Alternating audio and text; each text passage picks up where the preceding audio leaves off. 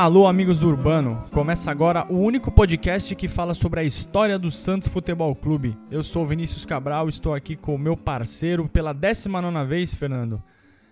19 vez sem contar a série do Pelé, contando com a série do Pelé, 29 episódios ao lado do monstro Fernando Ribeiro. Fala, Fernando, tudo bem? Tudo bem, Vini. Uma marca muito importante para a gente, né? O primeiro ano do podcast Amigos do Urbano, uma ideia que surgiu lá atrás, mas que só se tornou realidade no ano de 2020, o último episódio do ano, é, e com um personagem muito sensacional da história do Santos para a gente abordar. 29 vezes aqui ao seu lado, Vini, e é um prazer imenso. É um prazer inenarrável e 29 vezes à distância, né? Porque começamos no meio da pandemia, no meio da pandemia ainda estamos. Um dia inauguraremos o estúdio Zagueiro Laércio para poder gravar o Amigos do Urbano. Espalha o peito, escapa no contra-golpe Zé Ferdo. Eu vou com você, garotão. Faz como fazia o Mané. Põe na roda José, limpou o Juninho. Limpou outra vez, Humberto escapa, rolou para Humberto, desceu, preparou o cruzado, levantou para a boca do gol. Ciruri no mar, Ciruri no Serginho. E que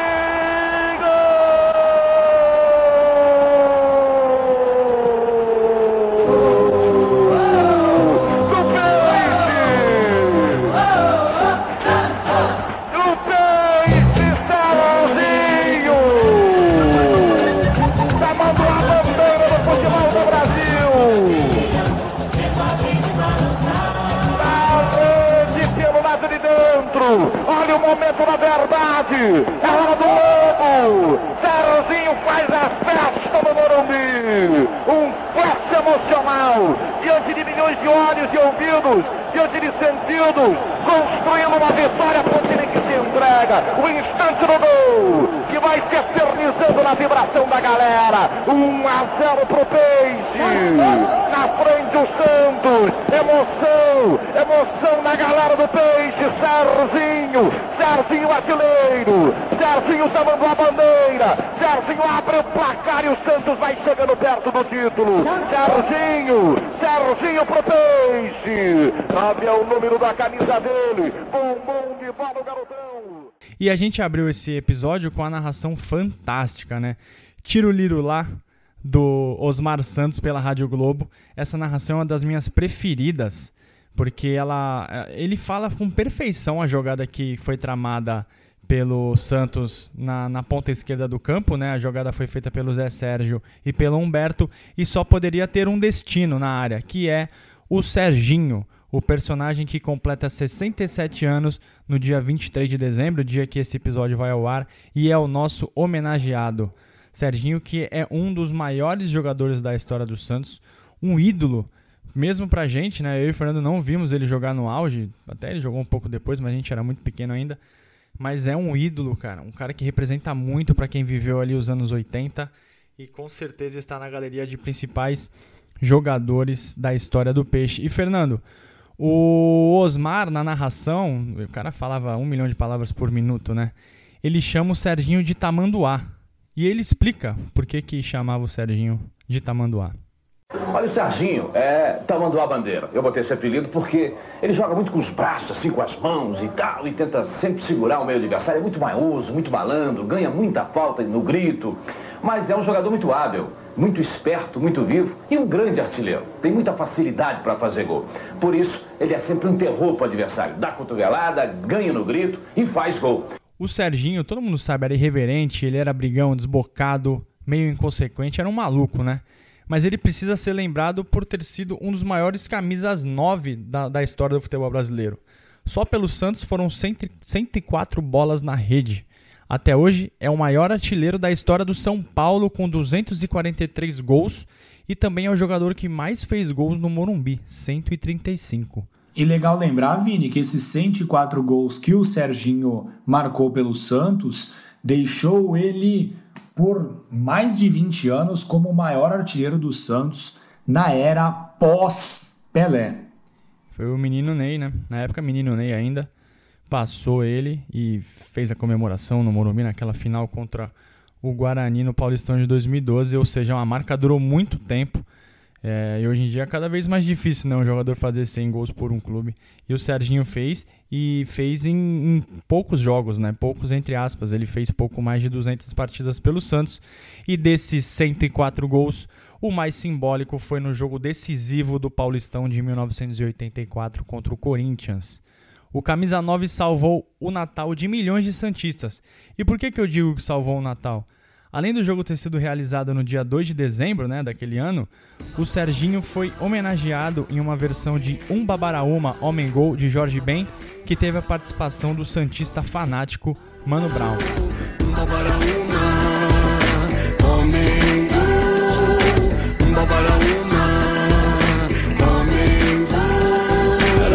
Era meu mano, era meu mano, mas eu Pobre louco no bang, como bom Deus deu E de mangue a mangue, pra juntar 10 conto Torto e tonto, de fome, foi sempre assim. Nada mais que um jogo, eu sei, eu sei sim Aqui em Morumbi, a fé é o que me move Meu camisa 9 treinou bem, vai jogar Salvador da final. Salve o nosso Natal, cabe de citar uma nota Tá só pro milagre um leão com cabeça de vago Sob o assédio do crime sem gostar de ninguém. Meu time é quem me inspira por falta de alguém. Onde como ele estiver, tente se puder. Corajoso no domingo, chuvoso a pé. Só quem é, é rato de estádio Sabia? No rádio já dizia Estame minoria, quem achou, quem diria? Sonhei com esse dia, são quase 10 anos Sem gritar campeão. São Paulo tá vazio, 100 mil Morumbi, Olipa, adversário é forte, vai ser tri. Atenção Brasil, atenção Que a bola vem, quase sem pretensão aos 27, o silêncio que antecede a explosão. Crioulo rei tem a sorte, vida e morte no clássico, sim. Momento mágico pra mim, sofredor. Passe curto pelo meio, verde intermediária, alcança o meio esquerdo. Vai a linha de fundo, a bola parte rasteira, cruza pequena área aos pés do nosso herói. O sentido de tudo. O Mano Brown ele conseguiu resumir o sentimento do torcedor santista pelo Serginho, né? Em um dos trechos ele diz assim: Aqui no aqui Morumbi a fé é o que me move meu camisa 9 treinou bem, vai jogar. Salvador da final, salve o nosso Natal. Em outro trecho, ele cita o jejum de títulos do Peixe, que durava desde 1978, naquela geração dos meninos da vila. Ele pergunta assim: Quem achou, quem diria? Sonhei com esse dia, são quase 10 anos sem gritar campeão. Aí ele exagerou um pouco, não eram 6 anos, mas aí a licença poética. A gente perdoa o Mano Brown.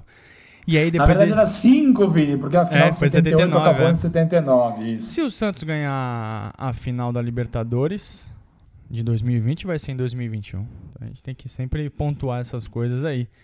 E aí depois ele narra a jogada do gol. Ele fala assim: aos 27, o silêncio que antecede a explosão, né? 27, porque foi 20, aos 27 minutos do segundo tempo. Criolo Rei tem a sorte, vida e morte no clássico sim. Momento mágico para mim sofredor. Passe curto pelo meio, vem pela intermediária, que alcança o meia esquerda, vai à linha de fundo. A bola bate rasteira, cruza a pequena área aos pés. Pro nosso herói, o sentido de tudo. E aí a explosão, cara, é, aquela jogada.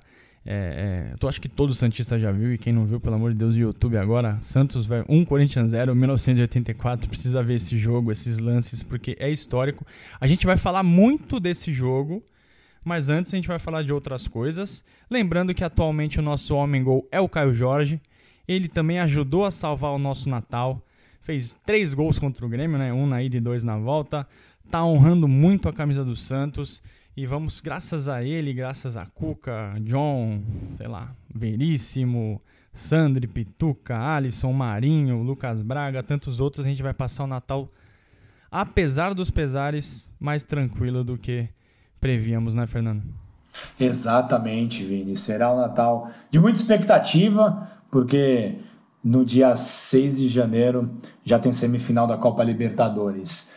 E Vini, voltando ao nosso homenageado, o aniversariante de hoje, quando este podcast estará indo ao ar, Sérgio Bernardino nasceu no bairro da Casa Verde, em São Paulo, no dia 23 de dezembro de 1953. O Sérgio era filho de Otávio Bernardino e Laura Bernardino.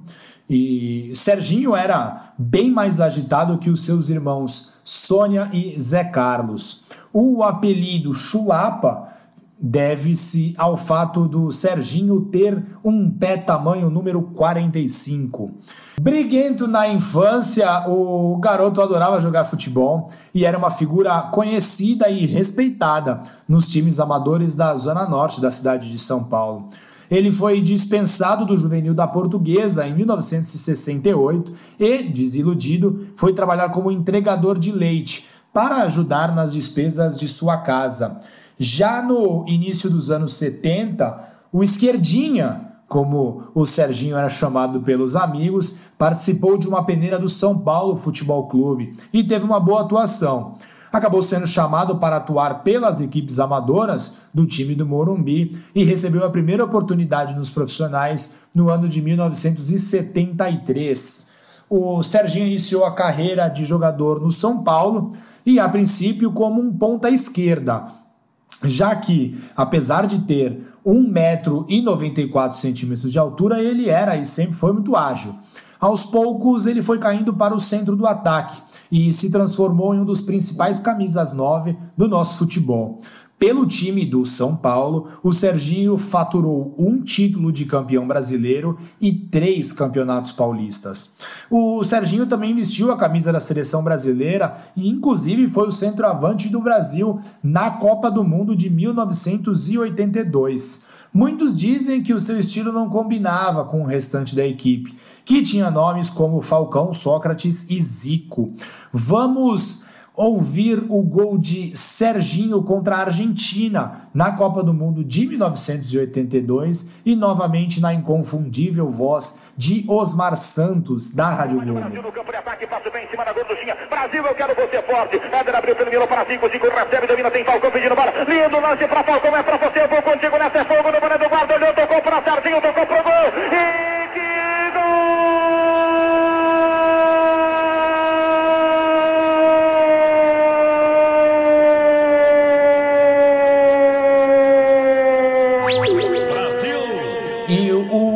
Serginho era o nome certo para a Copa anterior, em 1978, mas ele estava suspenso por ter agredido um bandeirinha na partida entre São Paulo e Botafogo de Ribeirão Preto pelo Campeonato Brasileiro de 77, que inclusive o São Paulo acabou conquistando.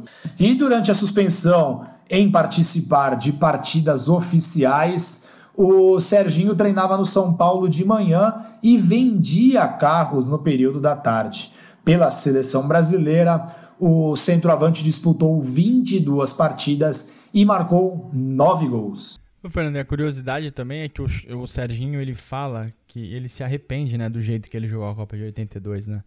Porque ele falou que ele estava muito contido, ele estava muito calmo, que ele devia ter sido mais explosivo, mais ele mesmo. E tudo bem, podem falar que ele não tinha talvez a mesma habilidade dos companheiros, né? Zico, Sócrates, Falcão, Éder, Cerezo e tantos outros, Júnior. Mas ele era matador demais, demais, demais, demais. A gente precisa lembrar o jogador que ele era, e não só matador, né? Como você disse, ele era. Ele começou pela ponta esquerda. Cara, as imagens que a gente vê do Serginho com 1,94m arrancando pela ponta, impressionante. Eu nunca vi nada igual. Eu é, não lembro de ter visto um jogador da altura do Serginho, com a mobilidade dele, com a força que ele teve. Era realmente impressionante. É, um, um jogador que sempre me impressionou pela velocidade, apesar da altura, é o zagueiro Alex, que jogou no Santos entre 2002 e 2004. O Alex era muito ágil também, muito rápido, né? Para mas, o, a sua altura, mas não era tão ágil quanto o Serginho. É, mas eu acho que o zagueiro, o zagueiro tem bastante zagueiro rápido, né? A maioria dos zagueiros, se você pegar assim dos times grandes, geralmente é um rápido, um mais lento. Mas o zagueiro corre pouco, né? Ele corre ali, o curtinho, tem que dar um pique ali atrás do atacante. Tá? O Serginho, cara, ele dava aquelas arrancadas de, da intermediária para a área. Assim, é, é, era meio impressionante, assim, com aqueles braços gigantes, pernas gigantes. Era incrível. E no fim de 82, Fernando, o Santos foi atrás do Serginho e não poupou esforços para isso. Só que o São Paulo, né, ele obviamente não queria perder o seu camisa 9 e fez jogo duro. Além disso, o time do Morumbi tinha uma proposta da Ponte Preta pelo centroavante. No dia 12 de janeiro de 83, com, depois de um, mais de um mês de tratativas, o Santos finalmente chegou a um acordo com o São Paulo, que queria repor a sua perda à altura. E eles acabaram conseguindo, afinal, tiraram o Careca do Guarani, o Careca que depois fez história pelo clube e também jogou no Santos, né? Jogou no Santos, jogou na seleção, Careca um dos grandes camisas 9 da nossa história também, da história do futebol brasileiro. Para trazer o Serginho, o Santos desembolsou 140 milhões de cruzeiros e o próprio Serginho foi o que mais comemorou a transferência, afinal, ele fazia questão de atuar em seu time de coração. foi uma época que o Santos investiu muito. O Milton Teixeira era o vice-presidente e o clube acabou gastando mais de 400 milhões de cruzeiros em contratações em nomes como Paulo Isidoro, Camargo Dema, Tony Oliveira, além do próprio Serginho.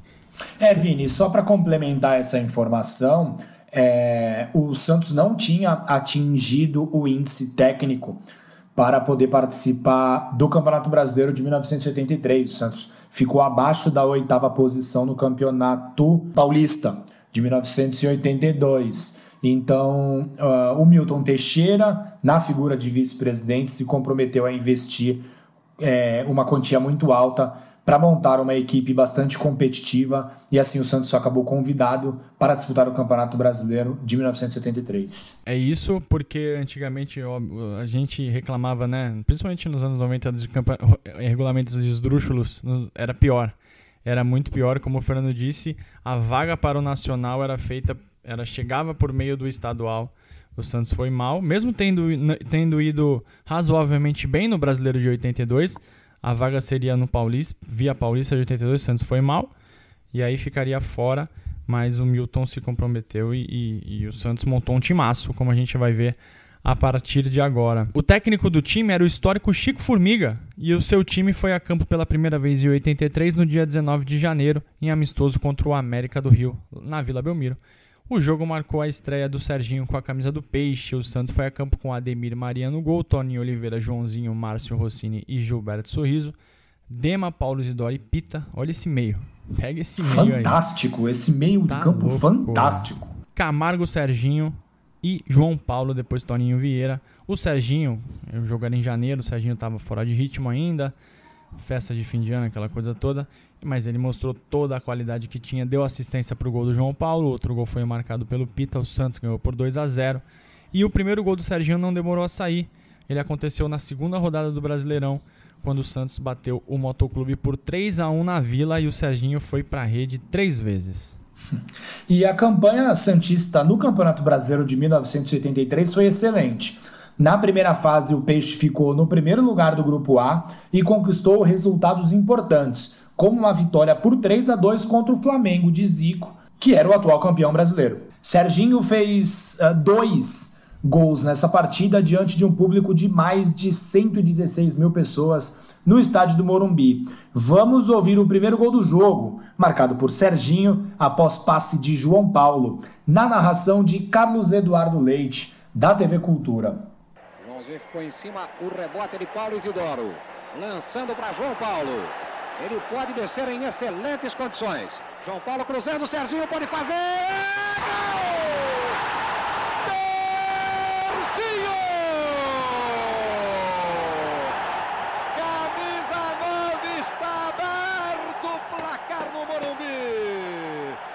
Cruzamento perfeito. E esse foi o clássico gol de calo, que o Serginho retirou em uma cirurgia dias depois. Outro detalhe desta partida é que o Santos poderia ter goleado o Flamengo, que era o campeão brasileiro vigente.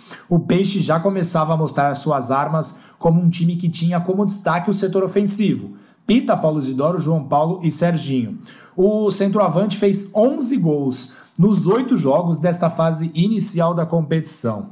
O Serginho já estava em lua de mel com a torcida Santista. Chegou a declarar que agora sabia como era jogar para uma torcida que vibrava, o Santos jogava quase sempre com estádios lotados.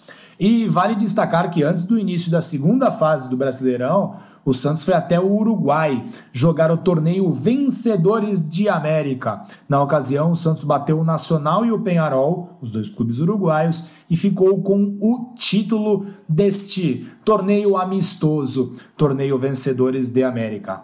Já na segunda fase do campeonato, o Santos seguiu mandando em seu grupo e desta vez foi o destaque e desta vez, o destaque foi um 5 a 0 aplicado no Cruzeiro, com 3 gols de Serginho. Bom, eram 16 gols em 14 jogos. Empolgação total entre os torcedores santistas com o seu novo centroavante. E na terceira fase, novamente o Santos venceu seu grupo e garantiu vaga nas quartas de final. O Peixe avançou após dois empates contra o Goiás. 0 a 0 em Goiânia e 2 a 2 no Morumbi, com dois gols dele, Serginho. Ainda bem que não tinha a regra do gol qualificado, né? Senão o Santos cairia fora para tristeza da torcida. Vamos ouvir a narração do Luiz Noriega do segundo gol do Serginho, em que ele se desvencilhou de três marcadores para fazer um verdadeiro golaço. Pode arrematar, já não tem mais ângulo, demora, prende, tenta sair jogando Serginho. Agora ajeitou, virou e é gol do Santos!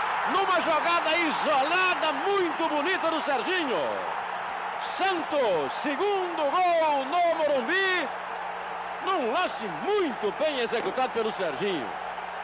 Deve ter São Paulino arrancando o cabelo aí, não, Dudu? O Santos jogava por dois empates, né, ou por dois resultados iguais, porque ele tinha a melhor campanha ao longo da competição e ganhou o direito de enfrentar o Atlético Mineiro na semifinal. No primeiro jogo, novamente ele decidiu. Serginho fez os dois gols da vitória santista por 2 a 1, levando vantagem para o jogo de volta. No Mineirão, diante de mais de 113 mil torcedores, o Santos garantiu o 0 a 0 e chegou à final do Brasileirão. O adversário foi o Flamengo de Zico, que eliminou o Atlético Paranaense na outra semifinal. No dia 22 de maio de 83, o Santos recebeu o rubro-negro no Morumbi diante de quase 120 mil torcedores. O Peixe jogou muita bola e poderia ter goleado o Flamengo. Pita abriu o placar em um verdadeiro golaço após rebote e escanteio. Novamente Serginho deixou o seu e o Santos venceu por 2 a 1. Vamos ouvir a narração do Fernando Sasso da Globo do gol do Serginho Chulapa. Oliveira rapidamente pro Pita, entrando o Serginho. Pita rolou pro Toninho, atenção, tocou. Na falta, Serginho bateu.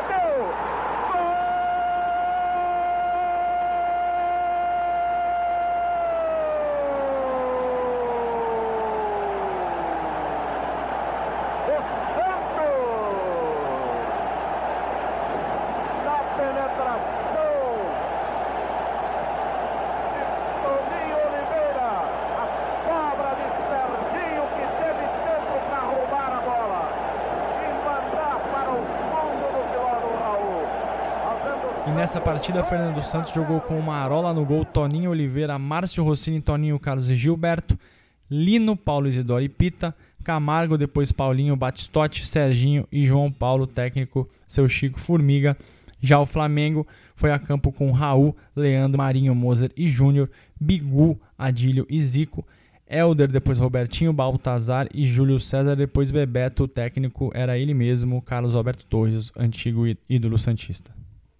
E no jogo de volta bastava um empate ao Santos para conquistar o Campeonato Brasileiro. Mas, logo aos 40 segundos de partida, o Zico colocou os donos da casa em vantagem. Explosão no Maracanã, que naquela tarde recebeu mais de 155 mil torcedores. O Pita ainda sofreu um pênalti quando o jogo estava 1 a 0, mas o árbitro Arnaldo César Coelho preferiu dar um tiro livre indireto dentro da área do Flamengo. Enfim, o a regra Flamengo nunca foi clara, né, Fernando?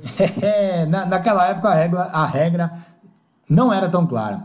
E, enfim, o Flamengo foi, acabou sendo realmente melhor, fez 3 a 0 e acabou ficando com o título do Campeonato Brasileiro de 1983. Vale muito a pena ver os vídeos do ano de 1983, quando o Camisa 9 Santista jogou muita bola, caindo pelas pontas, dando arrancadas, trombando com os zagueiros e fazendo muitos gols. Foram 22 no Campeonato Brasileiro e terminou a competição como o máximo artilheiro. O Santos terminou o Campeonato Brasileiro com mais pontos do que o Flamengo, o que era comum na época de mata-mata, afinal, nem, a, nem sempre a equipe que conseguia mais pontos em todas as fases terminava como o campeão. E três dias depois de perder o título nacional, o Santos já entrou na disputa do Campeonato Paulista de 1983. Em grande fase, o Serginho novamente foi artilheiro do campeonato. Agora do Campeonato Paulista e, novamente, com 22 gols. O Santos fez uma boa campanha, mas acabou eliminado pelo São Paulo na fase semifinal. O Serginho terminou a temporada, a primeira dele pelo Santos, com 45 gols marcados. A expectativa da torcida era que o time repetisse o bom desempenho na temporada de 84. Afinal, já eram seis anos sem ganhar um título oficial. E o Santos, que já tinha um time forte, ficou ainda mais poderoso após a chegada do uruguaio Rodolfo Rodrigues, um dos maiores goleiros de todos os tempos. No Brasileirão, sempre lembrando que o brasileiro era no primeiro semestre, né? Diferente Isso, do que acontece hoje, exatamente. era brasileirão no primeiro semestre e estadual no segundo semestre. No Brasileirão, tudo tranquilo nas duas primeiras fases. O Santos venceu os seus grupos sem maiores dificuldades e o Serginho continuava fazendo seus gols. Só que na terceira fase, o Santos tropeçou demais. Empatou com o América no Rio, perdeu para o Náutico em Recife, além disso, empatou com o Flamengo em casa e com isso acabou em terceiro de seu grupo, atrás de Flamengo e Náutico. Com isso, ficou fora do mata-mata em um resultado extremamente decepcionante. Outro ponto negativo foi a péssima campanha na Libertadores. Irreconhecível, o Peixe acabou eliminado na primeira fase, o que foi a sua pior campanha na história do torneio continental. E a única aí- vez que o Santos saiu da Libertadores na fase de grupos, né? e jamais sairá novamente. E com isso a crise estourou em Vila Belmiro. O técnico Formiga acabou demitido. Quem chegou para o lugar dele foi o Del Vecchio, que é outro ídolo santista, né? Ele ficou de maneira interina antes da chegada do novo técnico, que foi o Castilho. No dia 1 de julho de 1984, o Santos fez sua estreia no Paulistão e o gol da vitória contra o Comercial na Vila Belmiro não poderia ser de outro jogador que não Serginho Chulapa. Apesar da vitória, a torcida estava ressabiada. Afinal, tinha acabado de perder o craque e que foi para o São Paulo. Em troca vieram Humberto e Zé Sérgio, que a gente já ouviu na narração lá do Osmar Santos no começo do programa. Nessa partida, Fernanda, de estreia do Paulistão de 84, o Santos jogou com Rodolfo Rodrigues, Chiquinho, Márcio, depois Fernando, e To- Toninho Carlos e Gilberto. Dema, Humberto e Paulo Isidoro. Lino, Serginho e Zé Sérgio, o técnico era o Castilho. E Vini, o Campeonato Paulista de 1974 ele foi disputado em sistema de pontos corridos, ou seja, o time teria de ser consistente para alcançar o título. E foi isso que aconteceu. Nos 14 jogos seguintes à estreia, quando o Santos arrancou e não perdeu nenhuma partida. A derrota por 4 a 1 para o São Paulo acabou abalando um pouco a equipe, que ficaria cinco jogos sem vencer. O Serginho fechou o primeiro turno com nove gols marcados. Na quinta rodada do segundo turno, o Santos acabou perdendo para o Guarani em Campinas por 2 a 1 e foi ultrapassado por Palmeiras e São Paulo na tabela. E a classificação ao final da quinta rodada estava assim. Primeiro lugar, Palmeiras com 36 pontos. Segundo lugar, São Paulo com 35. Terceiro lugar, Santos com 34. Quarto lugar, Corinthians com 32. Devemos lembrar que a vitória valia dois pontos no Campeonato Paulista de 84. A vitória que levou o Santos de volta à liderança foi um 2 a 0 diante do Palmeiras, com gols de Paulo Isidoro e o Luiz Pereira marcando contra. Depois disso, entre empates e vitórias, o Santos não perdeu mais. Faltando três jogos para o fim da competição, o Santos bateu a Inter de Limeira na Vila por 2 a 0 com gols de Serginho e Fernando. O gol do centroavante foi o 15º que ele marcou no Campeonato Paulista. Contra o 15 de Piracicaba, no penúltimo jogo do campeonato, bastava ao Santos vencer a partida, já que o Corinthians ficou no empate com a Ponte Preta. Se o Santos ganhasse, era campeão. Enfim, o Santos empatou com o 15 de Piracicaba e acabou adiando a conquista do título. O Palmeiras perdeu os pontos da partida contra o São Paulo, que foi realizada em setembro, porque houve a acusação de que o jogador Mário Sérgio, Mário Sérgio mesmo, que depois virou comentarista de futebol, o Mário Sérgio jogou dopado naquela partida, foi testou positivo no doping e aí o Palmeiras acabou perdendo os pontos. Com a perda de pontos do Palmeiras, a disputa do título ficou resumida a Santos e o Corinthians. O Corinthians que na época tentava o tricampeonato e a apreensão tomou conta da torcida santista. Afinal, o Serginho tinha ficado de fora do jogo contra o 15 por um problema na coxa esquerda. Só que para tranquilizar os torcedores do Santos, o Serginho disse o seguinte para a Folha de São Paulo, abre aspas para o nosso matador. Domingo eu jogo nem que esteja com uma perna só. Estou me cuidando para isso e quero estar inteiro. Depois pode até cair a perna que não faz mal. Esse era o espírito que o Santos estava encarando aquela final. Não era uma final, né? Era a última rodada do campeonato. Coincidentemente, era um jogo decisivo. Mas uh, ficou para a história que é uma final, né? É sempre bom pontuar que, não, que era um jogo de rodada como outro qualquer, com o peso de ser uma decisão. Aí, Fernando, além do, do Serginho, os, o Castilho também podia ficar sem o Zé Sérgio e o Gercinho, que também estavam com problemas físicos. Só que bastava Rodolfo Rodrigues não levar nenhum gol que o Santos seria campeão, já que o Santos tinha 55 pontos e o Corinthians 54. Para o Corinthians ser campeão, ele precisava vencer o jogo mas fazendo gol no Rodolfo Rodrigues não era tarefa das mais fáceis. Quando a bola rolou no Morumbi com mais de 101 mil pessoas, no dia 2 de dezembro, o Santos jogou completinho. Rodolfo Rodrigues no gol, Chiquinho, Márcio, Toninho Carlos e Toninho Oliveira, depois Gilberto, Dema, Paulo Zildoro, Humberto, Lino Serginho e Zé Sérgio, depois Mário Sérgio. O técnico era o Castilho. O Corinthians jogou com Carlos no gol, Edson, Juninho, Wagner e Vladimir. Birubiru, Dunga, ele mesmo, Arthurzinho, depois Paulo César e Zenon. Lima e João Paulo. João Paulo que. Que perigo em que o Santos correu com a lei do ex, mas o João Paulo não fez gol. O técnico era o Jair Pisserni.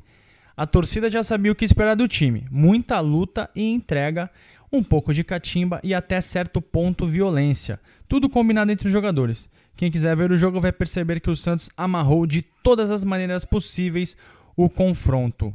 Vini, o Corinthians foi ligeiramente superior no primeiro tempo, mas em geral foi um jogo sem muitas emoções até os 27 minutos da segunda etapa. Em trama realizada pela esquerda entre Zé Sérgio e Humberto, o Serginho empurrou para o gol vazio para fazer o gol mais importante da sua vida. Já ouvimos a narração do Osmar Santos, mas vale também ouvir a narração do Luciano do Vale da TV Bandeirantes. Vamos lá. Sérgio. Humberto lá dele. Mais pro Juninho, saiu o cruzamento no gol.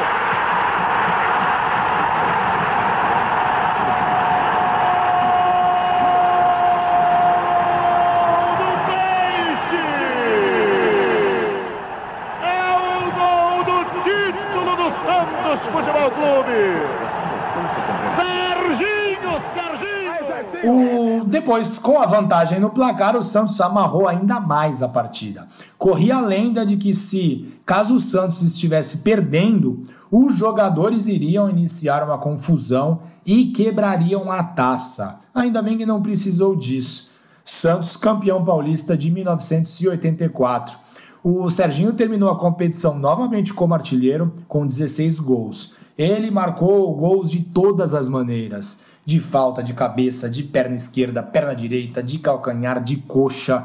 Era uma máquina. Vamos ouvir uma entrevista que o Serginho deu para o Roberto Tomé, repórter da TV Globo, dentro do ônibus do Santos, que estava a caminho da Baixada depois de conquistar o Campeonato Paulista. Ô Serginho, você tem boas razões para comemorar, né? O líder foi o, o, artilheiro do campeonato e marcou o gol da vitória do título. Cara, mas eu, eu fico muito contente, sabe, de ter ganho esse título aí ter cooperado, né, que é o mais importante com o pessoal.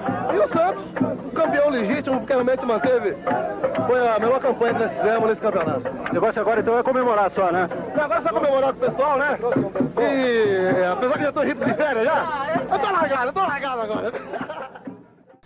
Ainda deu tempo de, no fim de 84, o Serginho lançar um disco de samba. Aí no bloco.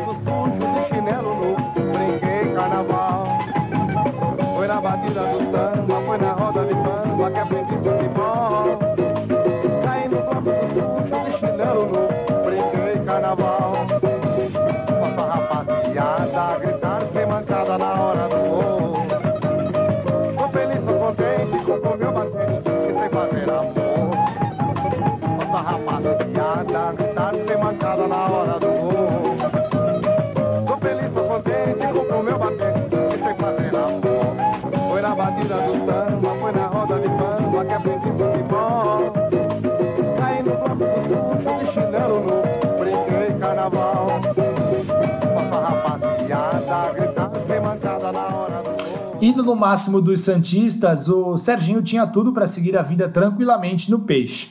Porém, como sempre, o Santos se via em problemas financeiros e a diretoria teve de negociar o camisa 9 com o Corinthians, logo no início de 1985. Mas a rivalidade acentuada no ano anterior fez com que o ambiente de Serginho no Parque São Jorge fosse muito ruim. Foi uma temporada muito conturbada e que o Serginho percebeu que o seu lugar era na Baixada Santista.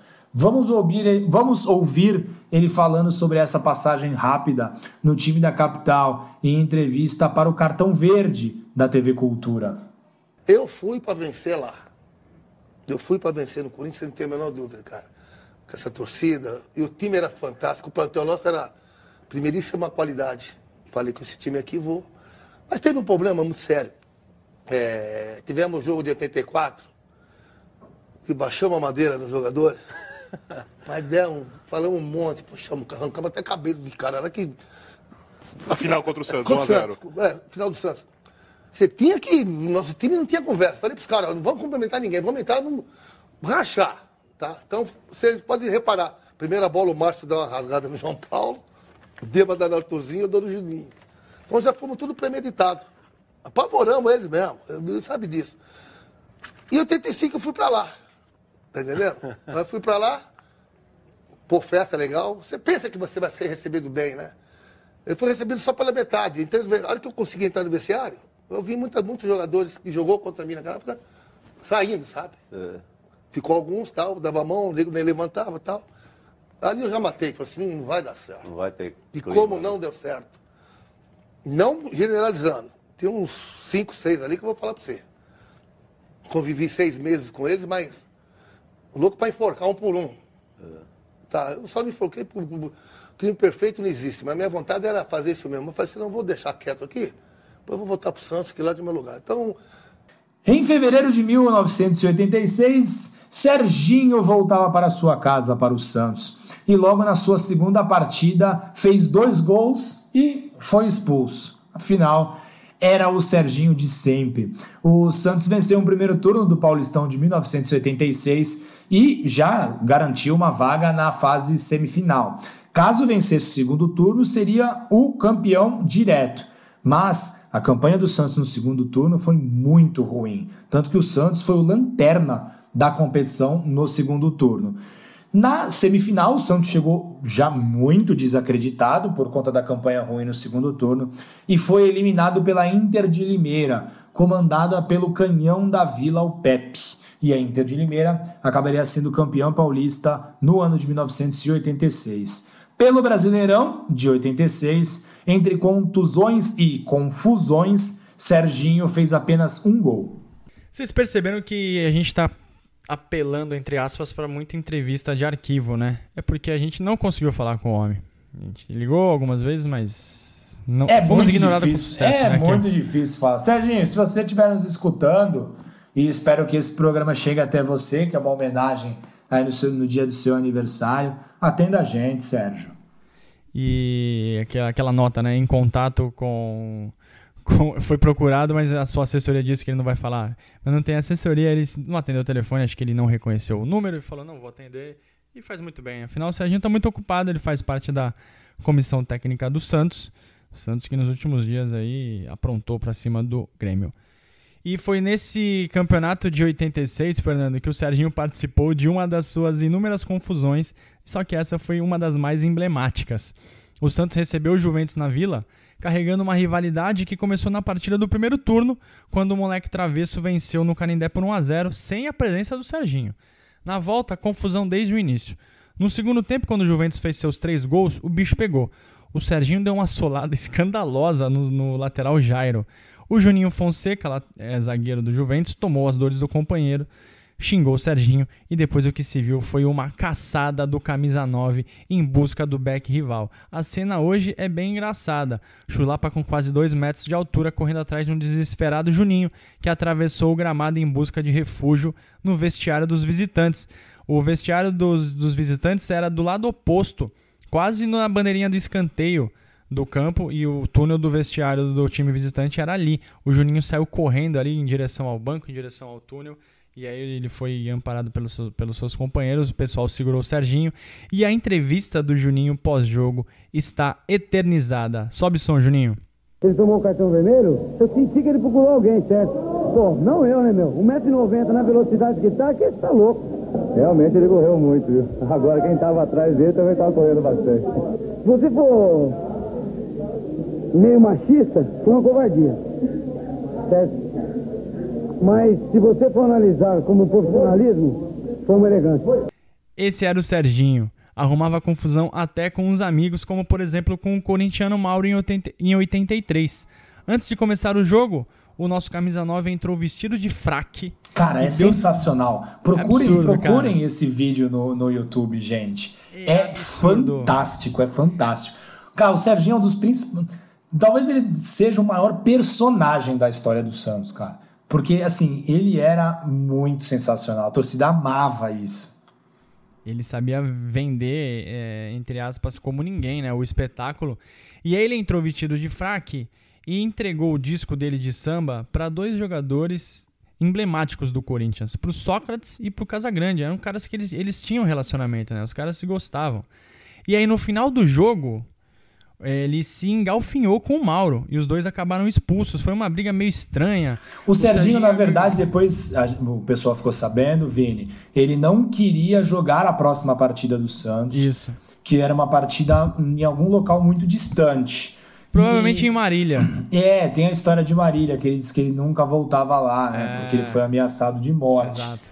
E, e a, a famosa briga que não teve soco, né? Não teve soco nenhum. Ele é engraçado essa briga. Eles, eles se agarram e caem no chão. Aí vem o. O Mauro que é tenta o se Le- desvencilhar dele, né? É, Aí vem o Leão, o Casagrande fica desesperado, o Casagrande novinho. E aí não tem soco, não tem nada. E aí os dois foram expulsos, claro. Os jogadores ficaram indignados. Só que depois da partida, os dois foram vistos bebendo juntos. Eu É. acho que o, o- ou o Serginho é padrinho da filha do Mauro, ou o inverso. O Mauro é, é padrinho, padrinho de um dos filhos do Serginho, viu? Eles têm uma relação muito próxima. São, são amigos. Se vocês forem ver essa briga, parecia aquele. Compadres, né? Quando ninguém como dizia antigamente, né? Eles são compadres. E no mesmo ano, ele causou. Essa confusão foi complicada, porque foi uma confusão generalizada num jogo contra o Flamengo em Brasília. E ele saiu dando porrada em todo mundo. Ele acertou alguns fotógrafos. Ele foi condenado a três anos de prisão, inclusive. Só que, como ele era réu primário, ele acabou cumprindo em liberdade. Contusões crônicas acabaram impedindo que o Serginho permanecesse em alto nível, mas ainda assim foi jogar pelo Marítimo de Portugal em 1987, onde ele atuou em apenas cinco partidas, marcando quatro gols. Em 1988, ele retorna ao Santos, onde ele ficou até 1990, após uma curtíssima passagem na equipe turca do Malatyaspor. O Serginho não conseguia entrar em campo com regularidade e nos seus últimos anos no Santos Futebol Clube anotou apenas oito gols.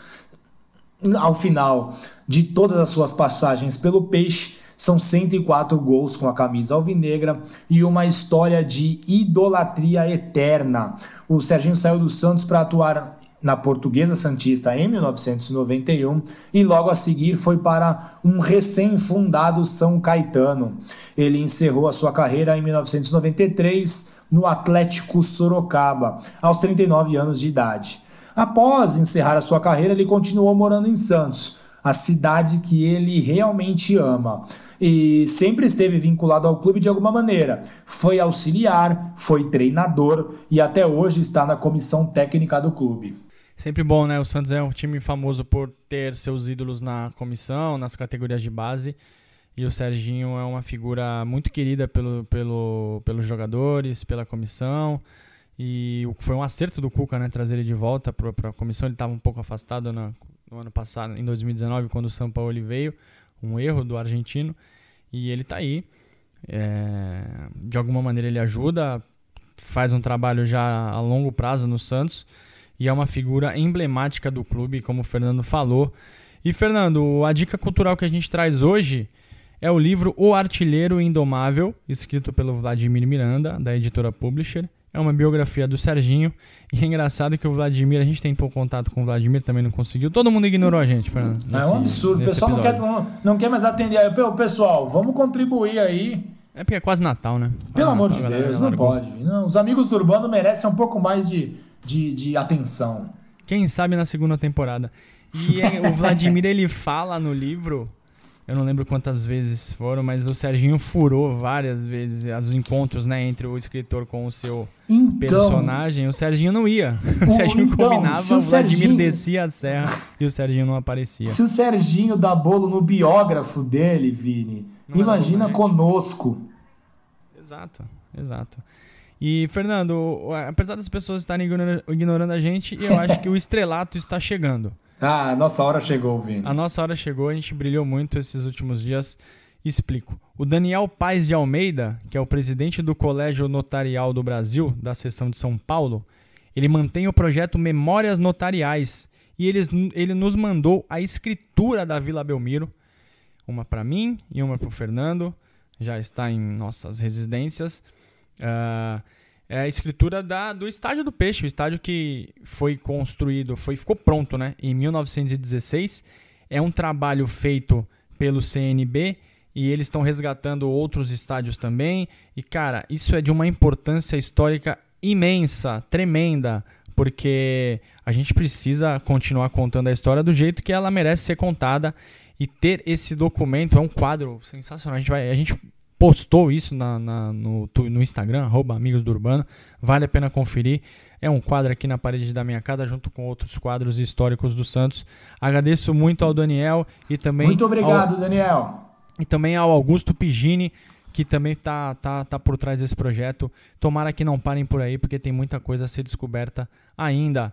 E quem quiser saber tudo sobre o que a gente fala aqui no podcast, a gente tá lá no Twitter, arroba Amigos do Urbano, no, no Instagram, como eu falei, arroba Amigos do Urbano. Quem quiser interagir por e-mail, essa ferramenta tão desvalorizada, amigosdourbano.gmail. Para ouvir nosso programa, estamos e no pessoal, Spotify. E pessoal, é, ouvir, para que o pessoal não faça que nem o Serginho e o Vladimir Miranda e falem com a gente. É muito legal que a gente é, saiba o que as pessoas que nos escutam pensam, o que, que eles gostariam qual assunto seria que eles gostariam de ouvir aqui no Amigos do Urbano. Interajam com a gente, pessoal. É isso mesmo. É, quem quiser ouvir a gente, estamos no Spotify, Apple Podcasts, Google Podcasts, YouTube, YouTube e Radio Public. Este é o último programa de 2020, já que estamos no dia 23 de dezembro, se você está ouvindo isso no dia da publicação. Então voltamos no dia. Deixa eu abrir meu calendário aqui que eu não sei. 23 30, no dia 6 de janeiro. Rapaz, 6 de janeiro tem um negócio aí que vai acontecer dia 6, hein, Fernando? Ave Maria, Vini. Eu não sei se eu terei condições psicológicas, mas a gente tenta. A gente tem que gravar o programa do dia 6, sei lá, dia. Não, 31 não, né? No dia 30 ou no dia 4. Porque não No vai, dia 30 não. de dezembro no dia 4. Porque do meio-dia do dia 4 até às 7h15 do dia 6, eu só vou pensar em uma coisa e será na semifinal da Libertadores. Meu Deus, Vini, meu Deus. E boa sorte ao Santos, valeu galera e até a próxima. Feliz ano novo, feliz Natal e tudo de bom para todo mundo. E muito obrigado para você que ouviu os Amigos do Urbano ao longo de 2020. É muito legal pra gente poder conversar sobre história e trazer um pouquinho mais de informação aí para vocês. Valeu, pessoal. Tchau, tchau.